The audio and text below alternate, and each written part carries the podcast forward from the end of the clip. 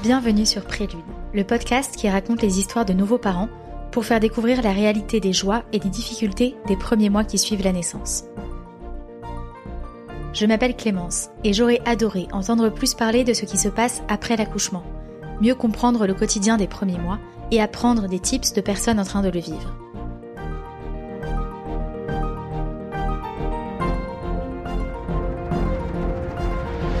La naissance d'un enfant est un tremblement de terre, m'avait dit une amie. Ce mot m'avait marqué. Mais la grossesse et la perspective d'un premier accouchement étaient déjà tellement mystérieuses que je ne me suis pas renseignée sur ce qu'il se passe une fois que l'on revient chez soi, avec ce petit être en plus dans la famille.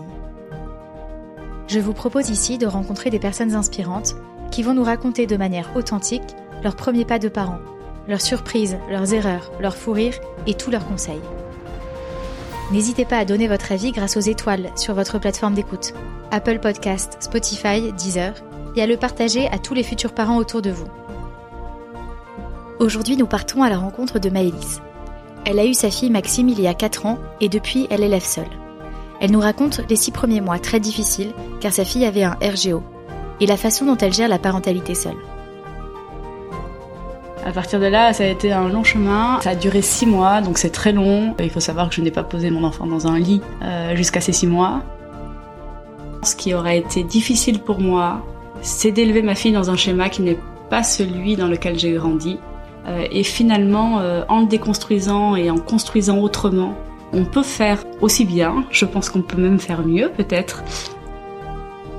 Alors la nanny était en anglais, l'école était en anglais et en mandarin.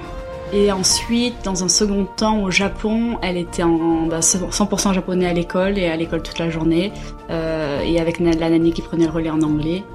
Et euh, à la maison, on parlait français. Dans cet épisode, exceptionnellement, nous allons plus loin que les premiers mois après la naissance, car Maëlys et Maxime ont déménagé à l'autre bout du monde, et j'étais curieuse de savoir comment de tels voyages se passent avec un bébé. Et le récit passionnant de leurs expériences ne m'a pas déçue. Bonjour Maëlys. Bonjour. Merci beaucoup d'avoir accepté de participer à ce podcast. Je suis ravie de discuter avec toi aujourd'hui. Est-ce que tu peux te présenter en quelques mots? Oui, donc euh, je m'appelle Maïlis, j'ai 32 ans, je suis maman euh, d'une petite fille qui s'appelle Maxime et qui a 4 ans. Très bien. Tu habites à Paris, c'est ça? J'habite à Paris, je viens de rentrer à Paris après 3 ans à l'étranger en Asie. D'accord. Et tu es originaire? Je suis originaire du Pays Basque. Superbe.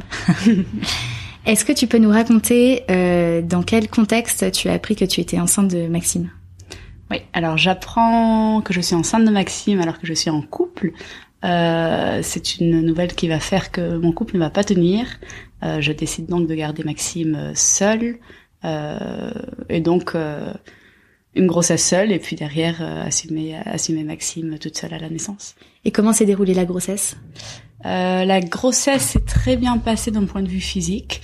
Euh, alors bien sûr avec euh, des fatigues du premier trimestre, euh, mais euh, mais vraiment sans sans problème. Plus difficile d'un point de vue psychologique avec ben, le deuil d'une rupture et puis et puis accepter d'avoir un enfant tout seul. Qu'est-ce que ça veut dire? Et, et, se préparer en tout cas à ça. Tu étais à quel stade de ta vie à ce moment-là? À ce moment-là, je termine tout juste mes études qui ont duré très longtemps, qui ont duré dix ans. Donc, euh, ah oui. Donc je ne suis plus si jeune euh, puisque j'arrive, euh, j'ai 28 ans. Euh, mais par contre, par contre, oui, j'ai ma remise de diplôme alors pendant mon premier trimestre. D'accord. Et donc tu étais, tu étais employée à ce moment-là? J'étais en apprentissage et mon apprentissage se transformait en, en poste à durée déterminée. mais donc oui, j'étais en emploi. D'accord. Euh, comment est-ce que tu l'as annoncé au boulot? Ça a été facile à dire? Euh, Oui, ça a été assez simple euh, parce que je m'entendais bien avec les gens qui étaient autour de moi, que ça impactait pas mon travail non plus tant que ça, euh, puisque finalement la naissance allait se faire à la fin, à la fin de mon contrat. Euh, donc, euh, donc non, en tout cas, ça n'a pas été un problème. Mmh. Ouais. Et comment s'est déroulé l'accouchement? Tu avais préparé pour être seule dans la salle ou est-ce que tu étais avec quelqu'un? Non, euh, ma mère était là. D'accord. Euh, donc c'était un moment fort. C'est vrai que je passais des moments euh, assez euh, assez spéciaux avec euh, avec maman à, à, ce moment-là qui a été qui a été très présente, qui a fait ben justement les, les derniers mois avant l'accouchement pour pas que je sois seule au moment où ça pouvait arriver avec moi, avec nous plutôt, et puis qui a assisté à la naissance et qui je pense a été un moment très particulier pour elle parce que finalement en tant que femme on n'a pas la possibilité de voir une naissance normalement. Mm. euh, mais ce jour-là c'était c'était elle qui était dans la salle d'accouchement avec moi. D'accord. Donc tu as accouché de Maxime. Tu savais que c'était une fille? Je savais que c'était une fille oui. Comment ça s'est passé la rencontre? Euh, une évidence. Je garde alors euh, c'est pas le cas de tout le monde et moi je garde un super souvenir de l'accouchement. Euh, j'ai adoré ce moment-là et non, ça a été fabuleux. Euh, je me rappelle euh, ne pas avoir dormi la première nuit à la maternité alors qu'elle dormait, mais parce que j'avais les yeux fixés sur elle et je me disais mais c'est pas possible, qu'est-ce qu'elle est belle. et euh, donc, euh, mais la, la, magie du moment, vraiment. Vous êtes resté combien de temps à l'hôpital? On passe trois trois jours et demi à l'hôpital. Euh, j'ai été très bien entourée aussi, que ce soit par les sages-femmes en étant seule, euh, mais aussi euh, par ma sage-femme qui était au courant et qui connaissait l'hôpital, qui m'a quasiment accueilli à la maison euh, aussi. donc ça a été ça a été fort. et derrière, j'ai même été entourée et j'en ai été assez surprise, mais j'ai une responsable de la petite enfance finalement euh, du sixième où j'habitais à l'époque, euh, qui m'a contacté à l'arrivée en me disant qu'elle savait que j'étais seule, euh, qu'elle qu'elle pouvait se rendre disponible pour venir, qui avait venu vérifier que j'aille bien, nous aider pour avoir une place en crèche et et, et donc j'ai eu beaucoup de chance de de l'entourage en tout cas qui m'a été offert finalement par le système français hein, qui qui fonctionne là en tout cas. Ok, donc tu t'es pas sentie seule. Donc je ne me suis pas sentie seule non du tout pour la, les moments à la maternité exactement, comment est-ce que ça s'est passé? Est-ce que tu as décidé euh, d'allaiter Comment sont passés les premiers jours? Les premiers jours sont très bien passés. Euh, J'avais choisi d'allaiter et j'ai pu le faire. Euh, j'ai eu la chance, euh, euh, ça s'est très bien passé avec Maxime tout de suite, même cette partie allaitement. donc, donc bien sûr, les premiers gestes un peu maladroits du début on se dit tiens comment je donne un bain, comment je la change, comment je la mets au sein, mais euh, mais euh, sinon cette cette maladresse euh, qui est propre aux premières fois, tout s'est tout s'est très bien passé. Très bien. Quand vous êtes rentré à la maison, comment est-ce que ça s'est passé de se réveiller et de de tout assumer seul? La situation était là. Donc j'étais seule avec un enfant. Donc donc on ne se pose pas trop la question finalement. Euh, et on vit euh, jour après jour euh, en sachant ce qu'on a à faire et en sachant qu'il n'y a pas qu'il y a pas forcément de relais, quoi qu'il n'y a pas de relais même. donc donc ça s'est bien passé. Alors forcément avec beaucoup de fatigue, avec beaucoup moins de temps mort que que des parents qui vivent en tout cas à deux. Euh, je sais que je me suis fixé comme règle au départ, ne te compare surtout pas à ce qui peut mm. se passer autour de toi, parce que je pense que si on commence à comparer, on peut justement vivre une certaine frustration et se dire, euh, euh, en fait, c'est beaucoup plus dur. Ou je nous ai mis dans cette dans cette bulle où on était toutes les deux et il fallait qu'on y aille et il fallait que ça se passe bien et, et j'étais tellement heureuse de l'avoir que ça ça s'est bien passé les premières semaines. Et après, Maxime a fait une RGO, donc avait des reflux très importants. Et, euh, et là, ça s'est un petit peu complexifié. Comment est-ce que tu as vu que c'était une RGO Tu l'as su directement? Non, pas du tout. Euh, mais je me suis retrouvée face à un enfant qui, à partir de ses trois semaines, je dirais, a commencé à pleurer euh, en permanence, euh, qui euh, qui se réveillait en pleurant finalement, euh, qui s'endormait d'épuisement en pleurant, mais qui était en souffrance, et on se rend compte qu'il y a un problème, quoi. En tout cas, qui qui a de la souffrance. Euh, à partir de là, j'avais vu ma sage-femme euh, et puis des médecins et qui ont donc euh, diagnostiqué après la RGO. Et à partir de là, vous avez trouvé des solutions? À partir de là, ça a été un long chemin. Euh, ça a duré six mois, donc c'est très long. Euh, il faut savoir que je n'ai pas posé mon enfant dans un lit euh, jusqu'à ces six mois, où elle dormait quand elle dormait couchée sur moi ou en marchant en écharpe. Mais sinon, elle ne dormait pas. Euh, des solutions. On a essayé beaucoup de choses et en fait les traitements sur lesquels on arrive à la fin sont des traitements très forts. Donc avant d'en arriver là, on essaie tous les produits naturels, euh, la position verticale au maximum, euh, ce genre de choses, mais il n'y a pas de remède miracle. Sinon, à la fin, euh, des médicaments forts qui sont normalement pas donnés aux enfants, mais qui nous auront nous beaucoup aidés à ce moment-là. Et comment est-ce que tu fais quand ton enfant dort seulement sur toi ou en écharpe? Pour euh, te dégager des moments de sommeil pour toi? Il y en a pas beaucoup. Il y en a vraiment pas beaucoup. Je sais, encore une fois, j'ai la chance euh, d'avoir de super parents et je suis descendue au Pays Basque de temps en temps où où ils étaient là et ils ont pu m'aider et je me rappelle lorsque Maxime était était petite, elle devait avoir cinq mois à peu près, me relayer avec ma mère qui l'a gardée jusqu'à 3 heures du matin, euh, puis c'est moi qui la prenais de 3 heures à 7 heures du matin, euh, et puis à 7 heures du matin la journée commence, donc euh, on commence la journée, mais mais c'était c'était non ça a été ça a été très très dur. Ouais. Mm. Est-ce que tu avais des, des petits trucs très concrets à partager avec les personnes qui vivent ça? Non, c'est rigolo. J'ai une amie qui est venue vers moi il y a pas longtemps en me disant euh, qui avait finalement euh, était confrontée à la même situation. Ça dure un petit peu moins longtemps, euh, mais tout le monde lui a dit bah va parler à Maïlis parce que elle a eu elle a eu euh, fort. Et finalement, malheureusement, il y a y a pas grand chose il y a pas grand chose à dire à part euh, se faire aider, que c'est une durée déterminée dans le temps, que ça va finir par passer la plus grande difficulté, c'est qu'on se retrouve très démuni et très seul. Euh, moi, je suis allée euh, deux fois aux urgences au bout d'un moment en me disant mais c'est pas possible, cet enfant, il, il va mal et il faut qu'on l'aide. Euh, on se retrouve face à des médecins qui disent juste c'est très difficile et on s'en rend compte, mais il n'y a pas grand chose à faire. Euh, et même le seul conseil qu'on m'ait donné en disant quand vous n'en pouvez plus et que vous êtes épuisé, vous la laissez dans sa chambre et vous la laissez pleurer mais parce qu'on en arrive à des parents qui arrivent à secouer leurs enfants, des mm. choses comme ça, euh, et, et c'est dangereux.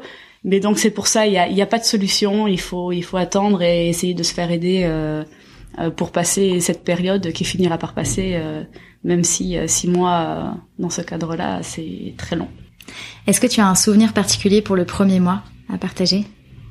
Souvenir pour le premier mois, je dirais le premier sourire, finalement la première émotion sur le sur le visage de son enfant et où on commence finalement à partager. On sent qu'on peut partager dans les deux sens et, euh, et c'est super à voir.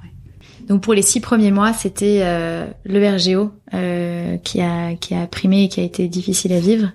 Mm. Euh, Est-ce que tu as d'autres euh, des conseils ou des objets qui t'ont aidé à ce moment-là ou que tu as apprécié avec euh, utilisé avec Maxime? Je dirais qui a été d'un très grand secours, euh, c'est l'écharpe de portage. Euh, j'ai vécu finalement en portant euh, l'écharpe de portage à la maison et en dehors euh, en permanence parce que c'est le c'est la chose qui le qui l'a conforté le plus. Euh, ça permet de continuer à vivre quand on est une maman et quand on est tout seul justement de faire des choses parce qu'il y a des choses à faire bah, tout en ayant son enfant et en, sachant qu'il qu'il est bien. Et elle devenait pas trop lourde à partir d'un moment? Si ça devient lourd, mais on, on se rend compte qu'on a des pouvoirs surhumains puisqu'on arrive à continuer à vivre avec un, 3 kilos, 4 kilos, 5 kilos, 6 kilos. et finalement, euh, et finalement, ça se fait. Donc oui, après il y a des mal au dos et il faut faire attention à soi, mais euh, mais c'est la période de la vie aussi où on peut le faire mm. et, et, où on est heureuse de le faire. Mm. Pour les six mois qui ont suivi, est-ce que vous avez eu des évolutions dans votre vie? Qu'est-ce qui s'est passé? Euh, oui, dans les six mois suivants, donc j'ai pu garder Maxime en tout cas à la maison donc pendant euh, quasiment sept mois.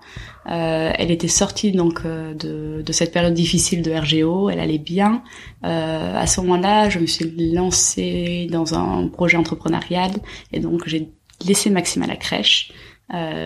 donc sur cette période-là, je pense que c'est l'entrée à la crèche qui est vraiment l'épisode important, en tout cas le changement important dans, dans notre quotidien autant pour elle que pour moi. À ce moment-là, tu as arrêté d'allaiter? À ce moment-là, j'arrête d'allaiter. Euh, j'ai gardé un petit peu une euh, une tétée du soir, euh, mais qui est qui a très vite disparu. Moi, je garde un très bon souvenir de l'allaitement et ça a été euh, ça a été euh, difficile d'arrêter et de perdre ce moment un peu privilégié qu'on peut avoir avec son enfant, qui est calme contre soi où on partage quelque chose de vraiment spécial. Et donc à la crèche, comment s'est passée l'adaptation? Euh, La séparation était était pas difficile à faire? La séparation a été un petit peu difficile. J'étais aussi très consciente du risque qu'on avait en étant euh, juste toutes les deux. Euh, c'est de de créer une relation très fusionnelle, très exclusive et qui pouvait finalement être néfaste à l'une comme à l'autre. donc j'étais aussi rassurée de me dire il faut que j'apprenne à le faire et il faut qu'elle qu'elle apprenne à le faire aussi et finalement ça va être bénéfique à toutes les deux et, euh, d'autant plus euh, par euh, par notre situation ouais. À ce moment-là, donc, elle allait à la crèche la journée. Toi, tu travaillais sur ton projet entrepreneurial. Tu m'as dit que vous étiez parti à l'étranger. Qu'est-ce qui s'est passé entre temps donc je travaille sur ce projet entrepreneurial. Entre temps, j'ai une offre de job euh, qui me faisait rêver. Euh, je travaille euh, sur les événements sportifs. C'est un mode de vie dans lequel on se déplace tous les quatre ans puisqu'on accompagne euh, l'événement.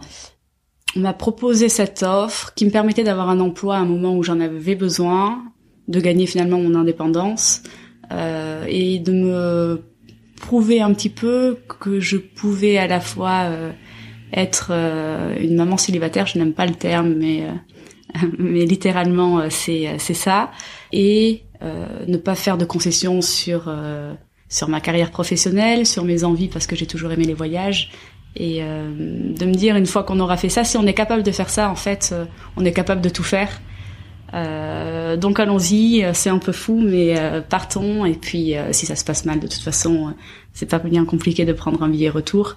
Et, et si ça se passe bien, ça sera ça sera une super expérience. Où est-ce que vous êtes parti à ce moment-là?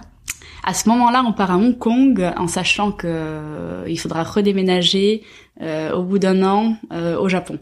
D'accord. C'était pour un événement précis là-bas? C'était pour la Coupe du Monde de rugby en 2019, qui avait donc lieu au Japon. Mais comme j'étais en charge de l'activation du projet, mais sur toute la région Asie-Pacifique, le hub était Hong Kong, et donc je commençais en étant basée à Hong Kong. D'accord. Donc là, quand vous bougez, Maxime a à peu près un an, c'est ça? Exactement. Comment ça se passe, un déménagement à cet âge-là? Aussi loin euh, Tout le monde nous dit euh, vous êtes folle. Moi, c'est le genre de choses qui, qui m'encourage et qui me qui, qui me donne envie. Euh, et puis après, on fait ses valises, on quitte un appartement et puis on se retrouve quelques heures plus tard avec un tas de valises, un conteneur qui suit et puis en même temps, euh, c'est ça, le chariot plein de valises, la poussette avec un bébé dedans, et puis un avion euh, sans billet retour en se disant, euh, je sais pas où on va, je sais pas comment ça va se passer, mais, Quelle aventure. mais on y va, et, et ça va être chouette. et comment ça s'est passé sur place? Euh, ça s'est bien passé. Avec du recul, je me rends compte parce que j'étais très fatiguée à la fin du projet, donc trois ans plus tard. Euh, euh, j'ai eu j'ai eu vraiment une, une, fatigue très profonde, donc je sais que ça a été euh, que j'ai dû aller puiser en tout cas dans mes réserves pour euh, pour euh, pour tout faire marcher. Mais mais l'expérience en soi, on, je peux pas la regretter et et on s'est amusé, on a découvert plein de choses. autant pour Maxime que pour moi, je pense que ça a été très très riche. Maxime était gardé à ce moment-là à Hong Kong? Alors quand j'arrive à Hong Kong, je trouve, alors le mode de garde est beaucoup plus simple, donc je trouve une nanny à temps plein. Euh, qui va d'ailleurs nous accompagner au Japon ensuite pour euh, pour pouvoir garder de la stabilité. J'étais euh, contente de réussir à faire ça. Euh, et puis parce qu'elle a ce besoin, en tout cas d'être en collectivité, et je le ressens. on était dans la rue, elle courait vers les enfants. puis des enfants d'une culture différente en plus, donc on se retrouve avec une culture finalement congaise quoi chinoise où où il y a pas cet aspect tactile et Maxime courait et les prenait dans ses bras. Je me disais, oh mon dieu, ils nous prennent pour des fous. Euh, mais, je, sentais qu'elle avait ce besoin-là et donc elle a commencé l'école très tôt parce que c'était il y avait, y avait pas de crèche euh, là-bas mais par contre il y avait leur preschool euh, qu'elle a commencé à 20 mois parce que je dis au professeur s'il vous plaît je pense qu'elle en a besoin euh, ils finissent par craquer et en me disant elle est vraiment très jeune mais voyons voir ça se passe très bien et donc ils me disent aucun problème on la prend donc elle se retrouve gardée par une nanny pendant les journées euh, où je travaille, mais avec une demi-journée par, euh, mais avec, euh, mais à l'école euh, pendant pendant une demi-journée. D'accord. Ah oui, parce qu'elle avait été à la crèche avant, donc elle avait déjà eu ce contact avec des enfants. Elle devait rechercher. oui, je, je pense que oui, je pense qu'il y a de il y a de ça et puis et après, je pense que ça dépend des caractères des enfants. Nous, c'est vrai que les adaptations se sont toujours faites très facilement. J'en ai vu pour lesquels ça a été un peu moins facile. Alors après, il y a beaucoup de débats de dire est-ce que c'est euh, est-ce que c'est le stress des parents qui euh, qui finalement va déteindre sur l'enfant? Est-ce que c'est juste l'enfant est-ce qu'il est euh, euh qui, euh, qui va faire qu'il s'adapte plus ou moins bien? Il y a probablement un peu de tout.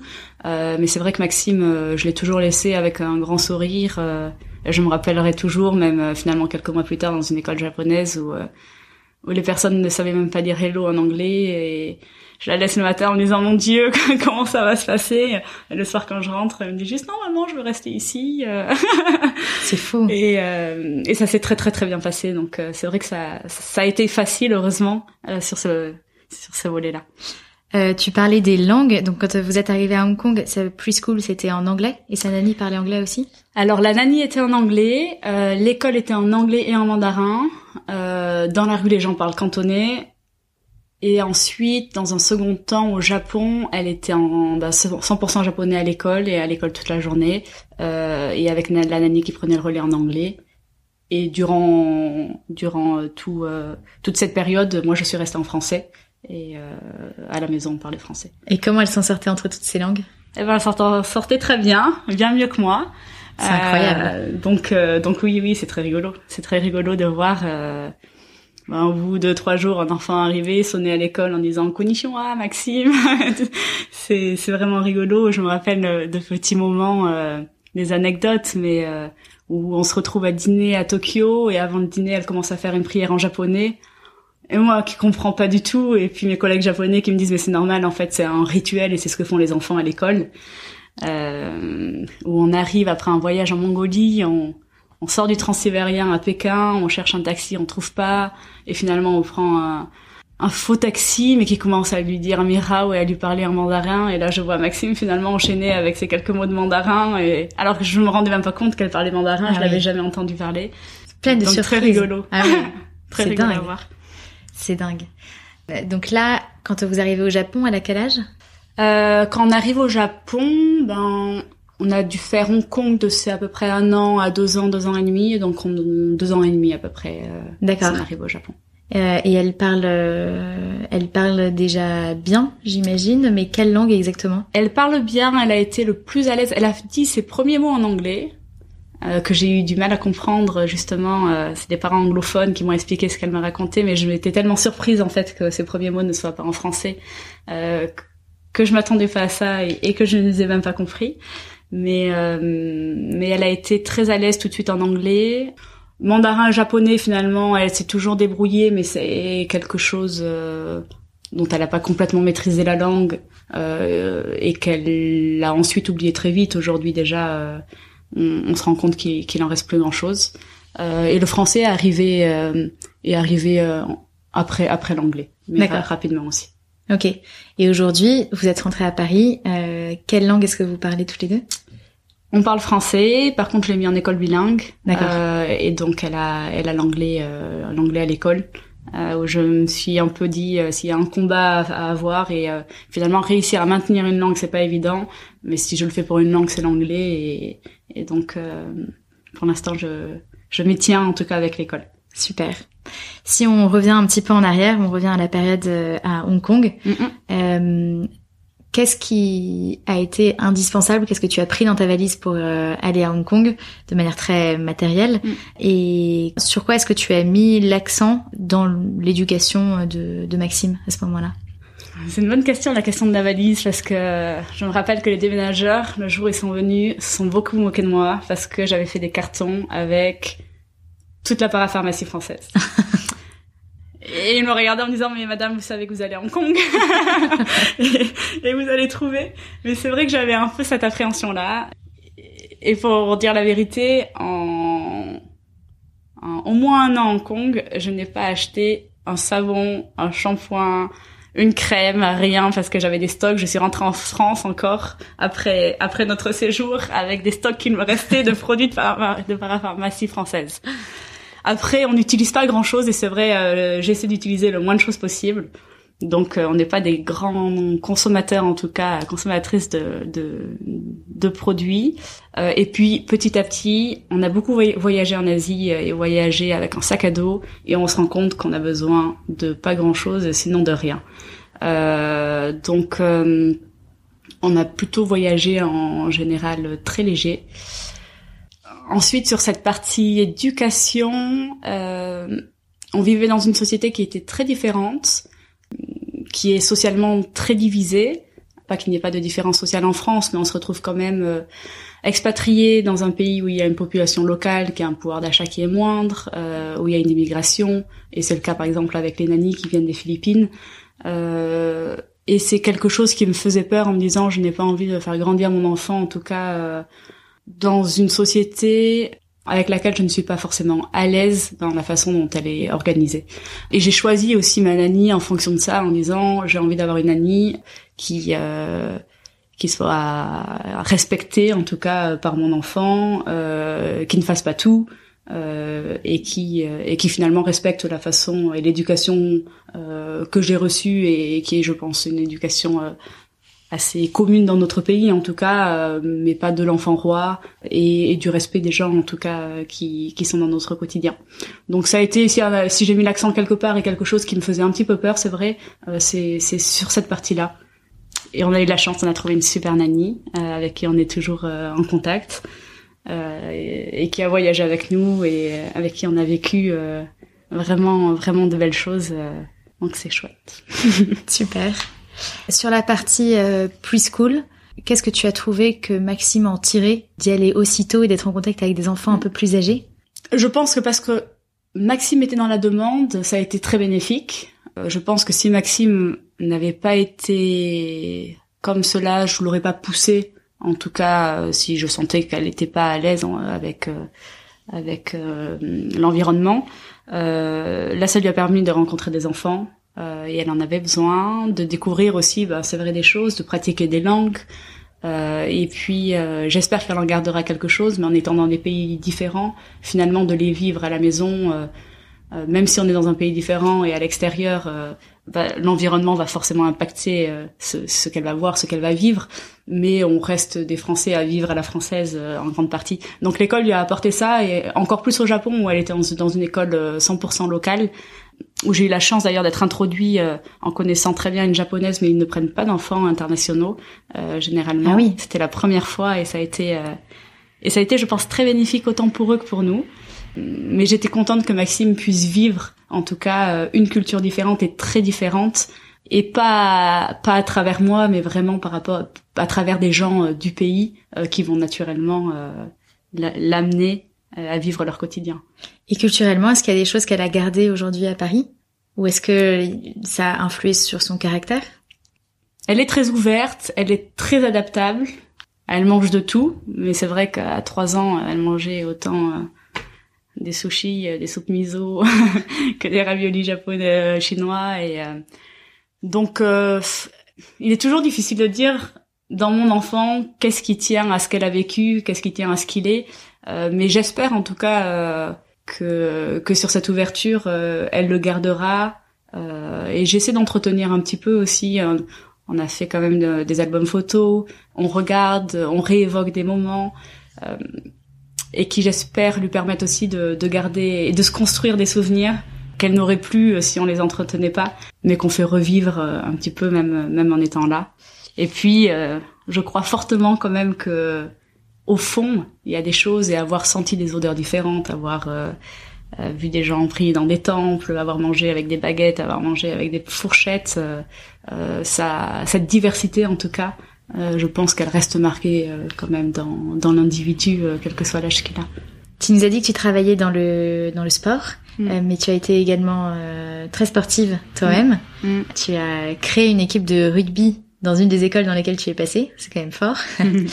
Est-ce que tu penses que ce sport t'a aidé dans la persévérance euh, ou certains aspects du fait de devenir euh, mère en tant que seul parent et euh, dans les expériences ensuite à l'étranger? Alors oui, le sport a pris une grande place dans ma vie. j'ai fait beaucoup d'athlétisme du demi-fond et c'est vrai qu'il y a un sport très difficile. En tout cas, il faut être très combatif avec soi-même. puis le rugby, c'est vrai qu'il y a un peu euh, qui est à la fois différent, mais dans, dans cette euh, euh, même veine aussi, en tout cas, de pas avoir peur et d'affronter et d'aller d'aller chercher ce qu'on a au fond du ventre. Donc ces sports-là, forcément, ils ont une place et, et, je pense une grande place dans la personne que je suis devenue. Et à travers ça, ils ont forcément eu leur rôle à jouer sur la façon sur la façon dont j'ai vécu en tout cas ces périodes, sur les décisions que j'ai pu prendre et la façon la façon ensuite et les choix qu'on a fait par la suite. Euh, et que j'ai fait. Je parle beaucoup à on. Euh, c'est vrai que je considère Maxime un peu dans toutes mes décisions. Euh. j'ai l'impression qu'on est une équipe et qu'on. On, on... Je lui parle beaucoup. J'ai l'impression qu'on est une équipe et qu'on prend nos décisions à deux malgré son jeune âge. Mais donc oui, le sport a forcément eu un, impact sur sur qui je suis et la façon dont dont j'ai fait face et dont dont j'ai vécu les choses. Est-ce que Maxime fait du sport aujourd'hui? Eh ben Maxime. Elle a 4 ans aujourd'hui. À mon grand regret. malgré avoir assisté à des finales de Coupe du Monde euh, et un nombre incalculable de rugby, euh, aime la danse et la musique. Donc ce ne sera sûrement pas une rugbyman. Euh, mais euh, mais elle adore sa danse. donc euh, donc c'est très bien, ça me va très bien aussi. mais c'est vrai que j'ai l'impression d'avoir l'inverse de de voir l'inverse de la petite fille que que j'étais il y a il y a il y a 25 ans. C'est drôle. Deux dernières questions. Déjà à propos du père, donc on l'a évoqué au tout début de la grossesse. Est-ce qu'il a un rôle aujourd'hui dans la vie de Maxime? Euh, Alors le père de Maxime n'a jamais été présent dans son quotidien. Euh, il est venu la voir à la naissance. On ne l'a pas vu pendant deux, trois ans quasiment ensuite. Euh, aujourd'hui, il reprend contact. Euh, il est en Nouvelle-Zélande, donc euh, il est il est très loin de nous, surtout très loin d'elle. Euh, mais aujourd'hui, on fait des FaceTime, il y a un contact, euh, et je sais qu'ils vont être amenés euh, à se voir. Il ne vivra jamais près de Maxime, mais mais il va sûrement y avoir des vacances. Et en tout cas, aujourd'hui, Maxime, ce qui n'était pas le cas dans ses premières années de vie, mais aujourd'hui, à l'image de son père, sait qui il est, où il est, et a quelqu'un à qui parler. Et je pense que c'était important probablement pour tous les deux. Donc je suis très heureuse que que ce soit là. Et dernière question, comment est-ce que tu projettes les années qui viennent? Est-ce que vous, je dis vous du coup, est-ce que vous voulez rester en France? Pour Maxime, Maxime, est-ce que tu as des, des plans particuliers? Il faut savoir que je change de plan très vite. J'en ai toujours beaucoup. Euh, en ce moment, ce qu'il y a dans ma tête, c'est euh, bah, de finir mon cycle sur cette Coupe du Monde. Euh, donc ça veut dire trois ans en France. Ensuite, euh, j'ai euh, une envie de d'acheter un camion et de partir en tour, euh, peut-être pas du monde, mais tour d'Europe avec elle pendant six mois, un an. C'est quelque chose que j'aimerais partager avec elle. Génial. Euh, oui. et puis par la suite, c'est vrai que j'ai envie d'aller en Afrique. Donc si j'arrivais à avoir une chouette opportunité en Afrique, c'est quelque chose que j'aimerais j'aimerais vivre et que je serais heureuse de vivre avec elle. Je trouve que c'est très riche comme expérience. Euh, et à terme, je sais aussi que je vais être au Pays Basque. Euh, et en ce moment, je regarde acheter une ferme au Pays Basque parce que dans mon projet de long terme, en tout cas, c'est ce projet que j'ai envie de construire euh, d'ici 5 ans, 10 ans, 15 ans ou 20 ans, je ne sais pas, mais qui qui sera là dans, dans le temps. Un retour aux sources. Oui. Est-ce que tu as des choses à ajouter dont on n'aurait pas parlé? Oui, peut-être, euh, parce que c'est en réfléchissant à, à, ce podcast au départ, et dans le message que je peux faire passer après avoir vécu euh, euh, l'expérience qui aura été la nôtre, c'est vrai que je me suis dit finalement ce qui aurait été difficile pour moi, c'est d'élever ma fille dans un schéma qui n'est pas celui dans lequel j'ai grandi. Et je me suis rendu compte que ce qui avait la vraie épreuve finalement, euh, c'est de réussir à, à se rendre compte que les peurs qu'on a viennent souvent d'un schéma qu'on n'identifie pas forcément, mais qui est bien là euh, et finalement, euh, en le déconstruisant et en construisant autrement, on peut faire aussi bien. Je pense qu'on peut même faire mieux, peut-être. Mais de se rendre compte que finalement, ces obstacles et ces peurs, finalement, c'est nous qui les construisons et qu'on est largement capable de les dépasser une fois qu'on les a identifiés. Et donc pour toi, exactement, qu'est-ce que c'était cette peur? Pour moi, c'était la peur de ne pas forcément faire aussi bien que de parents, de dire que je n'allais pas offrir à Maxime euh, ce qui m'avait été donné, et que je pensais être euh, euh, le meilleur scénario possible pour un enfant. Mais finalement, on se rend compte qu'on arrive à faire plein de choses, que cette situation aussi ben, m'a ouvert plein d'opportunités qui n'auraient peut-être pas été possibles autrement, qu'on construit une relation qui est différente, et qu'en fait, à la fin, surtout, l'enfant est heureux, qu'on est heureux et qu'à partir du moment où, en fait, euh, on est bien dans ses baskets et qu'on ne se compare pas et qu'on construit, qu'on construit avec ce qu'on a dans le cœur, ce qu'on a dans le ventre, euh, ça marche, ça marche et, et à la fin l'enfant est bien, on est bien et, et c'est ce qu'il y a de plus important.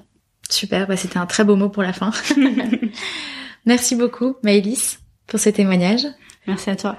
Et à bientôt. à bientôt. Quel récit des paysans, ça donne envie de pouvoir voyager à nouveau. J'espère que cet épisode vous a plu. N'hésitez pas à donner 5 étoiles sur Apple Podcast si c'est le cas. À la semaine prochaine pour un nouveau témoignage de parents.